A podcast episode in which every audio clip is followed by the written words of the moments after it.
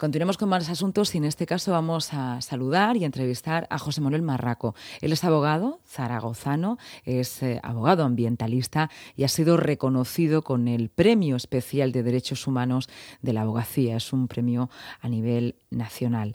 Está con nosotros, él es eh, portavoz, presidente, la cara visible de Greenpeace y va a hablar eh, en este momento pues, de un asunto que, que también conoce muy bien en la región de Murcia, que es la cuestión medioambiental en el Mar Menor. Vamos a saludarle. José Manuel, buenas tardes, bienvenido. Buenas tardes. Yo querría, agradezco mucho estar en comunicación con, con, vamos, con Murcia y quería decir que yo solo soy el abogado de Greenpeace en España. Bueno, y solo una de las caras visibles, claro pero bueno, solo soy el abogado. Hay muchos, en Greenpeace trabaja mucha gente y bueno, y hay más de 125.000 socios en toda España. Bueno, eh, queríamos hablar, primero felicitarle por ese premio de especial de los derechos humanos en la abogacía. Este premio se le han concedido a usted y usted sobre todo ha llevado causas medioambientales, pero es un premio de derechos humanos. ¿Es el derecho al medio ambiente también un derecho humano? Pues sí, yo la verdad es que llevo ya muchos años dedicado a estas materias y con bueno con gran entusiasmo y, creyendo en el derecho constitucional al medio ambiente y creo que el derecho al medio ambiente es un derecho humano. Yo cuando voy a dar una charla a un colegio les digo a los alumnos, sobre todo si son jovencitos, eh, que cierren la, la boca y, la, y se tapen la nariz y entonces se den cuenta que es el derecho a respirar. Entonces, si el derecho a respirar no es un derecho humano, pues entonces poco podemos decir. Yo creo que eh, me parece que tendría que ser un derecho fundamental, que es un, principio rector en estos momentos, pero mm, yo creo que lo que estamos viendo, por ejemplo, en India, lo que me ha referido usted del horror de, de, la mortandad de peces en el Mar Menor, todos estos desastres ambientales, pues yo creo que conculcan nuestro derecho a la vida y el derecho a la vida de los animales, el derecho a respirar, son todos derechos de carácter fundamental. Son derechos que eh, necesitan de una especificación también legal. A usted le han concedido un premio el Consejo General de la Abogacía por su trayectoria profesional, pero parece que la ley tiene que, avanzar un poco más, ¿no? O al menos este, desde el punto de vista ciudadano parece que legalmente a veces nos quedamos un poquito cortos. Usted es abogado, no sé si lo percibe igual que nosotros, pero Claro, cuando nos encontramos con situaciones como la del Mar Menor en la región de Murcia, decimos, bueno, ¿y qué se puede hacer y cuándo? ¿Y prescribirá ese delito? ¿No? Parece que la justicia se queda un poco... yo, no, vamos a ver, eh, no hay que confundir la justicia con la ley. Yo creo que en España, eh, como dice, como decía nuestro anterior presidente del Consejo de la Abogacía, Carlos Carnicer, la justicia no da votos y por eso la justicia no se hacen las inversiones en justicia. Si ustedes vieron el debate de ayer de los políticos, en ningún momento hablaron de la justicia. Hay que decir, en honor a la verdad y sin que eh, sea más que eh, la verdad, que el único que hizo en la referencia al cambio climático y a todas las cuestiones climáticas fue nuestro, nuestro actual presidente en funciones. Y hay que decir que el Ministerio de Transición Ecológica pues ha hecho un gran trabajo.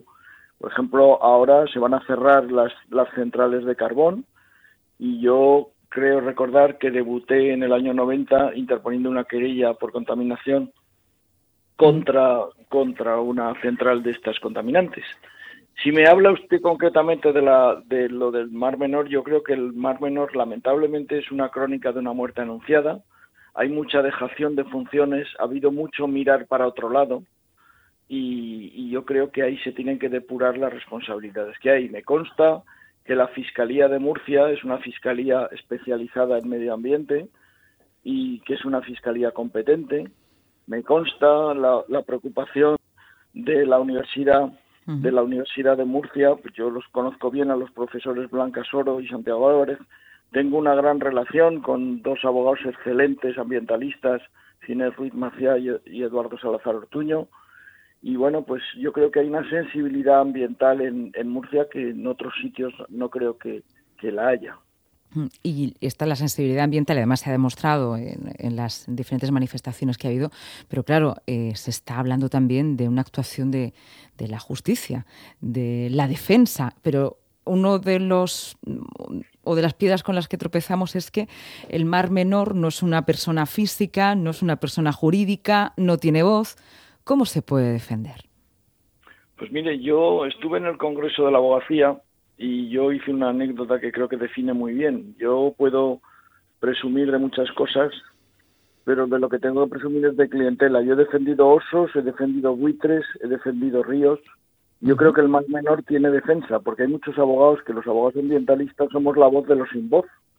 Y muchas veces yo cuando subo a un estrado de justicia con la toga, digo a toda la gente que represento y no cabría muchas veces en una sala de audiencia. Efectivamente, me consta que los abogados que han nombrado, que seguro que alguno está involucrado en esta causa, tienen conciencia de la gente que llevan detrás de ellos y la que les da la fuerza moral y la razón para, para salir adelante.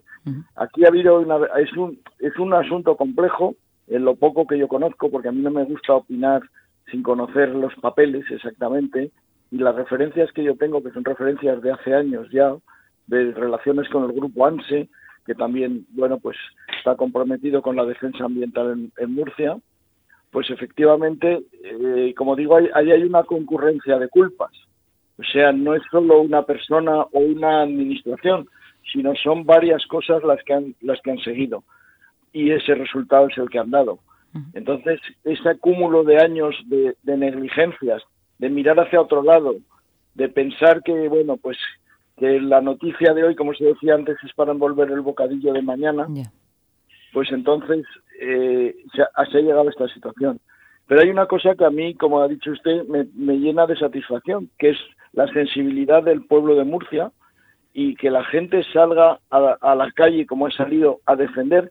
Eso es, ese es el principal, el principal punto. Mire usted, hay mucha gente que critica a Greta Thunberg o Thunberg, como quiera usted conocerle, pero habrá que decir de esta señorita que ha sacado en la crisis climática a la calle.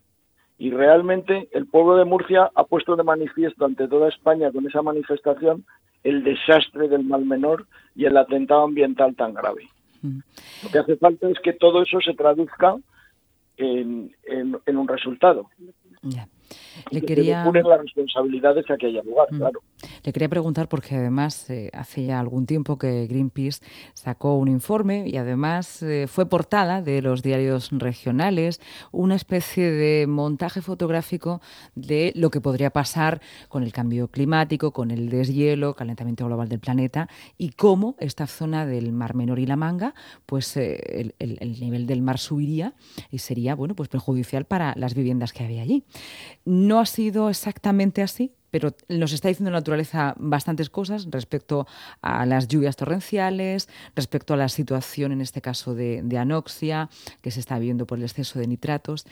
Em, ustedes elaboraron ese informe. Mm, quería hablar precisamente de ese informe y de la sensación actual también de usted, ¿no? que luchó en su momento para que el mar menor se conservase y no fuese un desastre, y actualmente lo es. Bueno, vamos a ver, yo creo que la esperanza no tenemos que perderla. Yo llevo, como digo, muchos años y yo estoy muy esperanzado porque veo que la gente joven está sensibilizándose y, realmente pues esta situación eh, tiene que haber un antes y un después. Yo recuerdo cuando de jovencito fui a Londres y el río Támesis era un era una cuestión de que todo era espuma. Entonces, bueno, eso lo he visto también en Murcia, quiero decir. Entonces, bueno, yo creo que todas esas situaciones van mejorando y creo que hay que abrir un, halo de esperanza, hay que pedir a la justicia y los medios necesarios para que esta investigación no caiga en, un proceso fallido, que no creo que caerá en un proceso fallido, porque digo, me consta la competencia y la, y la capacidad de personas que están involucradas en este procedimiento, y se tendrán que depurar las responsabilidades que haya lugar. El único problema es que lo que no se puede es mirar hacia atrás. O sea, fíjese usted que, por ejemplo, si nos vamos al sur de España, tenemos el tema de los pozos con lo que me ha referido usted del cambio climático y de las inundaciones, en el sitio donde vivo, en Zaragoza, también eh, eh, teníamos playa al lado del Pilar. De, también creo que el Pilar navegaba también entre las aguas, ¿no?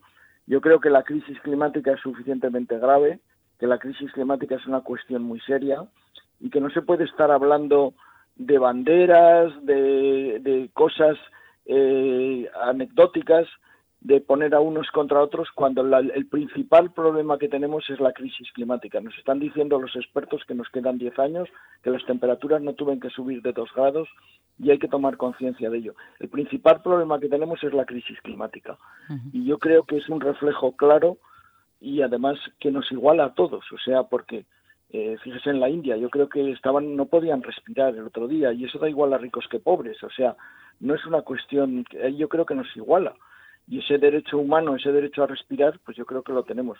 Y efectivamente los peces de, del Mar Menor y bueno, pues la gente que tiene allí también sus propiedades, mm. lo que no puede pensar es que el día de mañana puedan estar inundadas. O sea, hay una serie de cuestiones que, yo creo que se han puesto ya de manifiesto, están ahí y es un problema que no va que no va a quedar. No creo que haya un, paso atrás sobre mm. ello.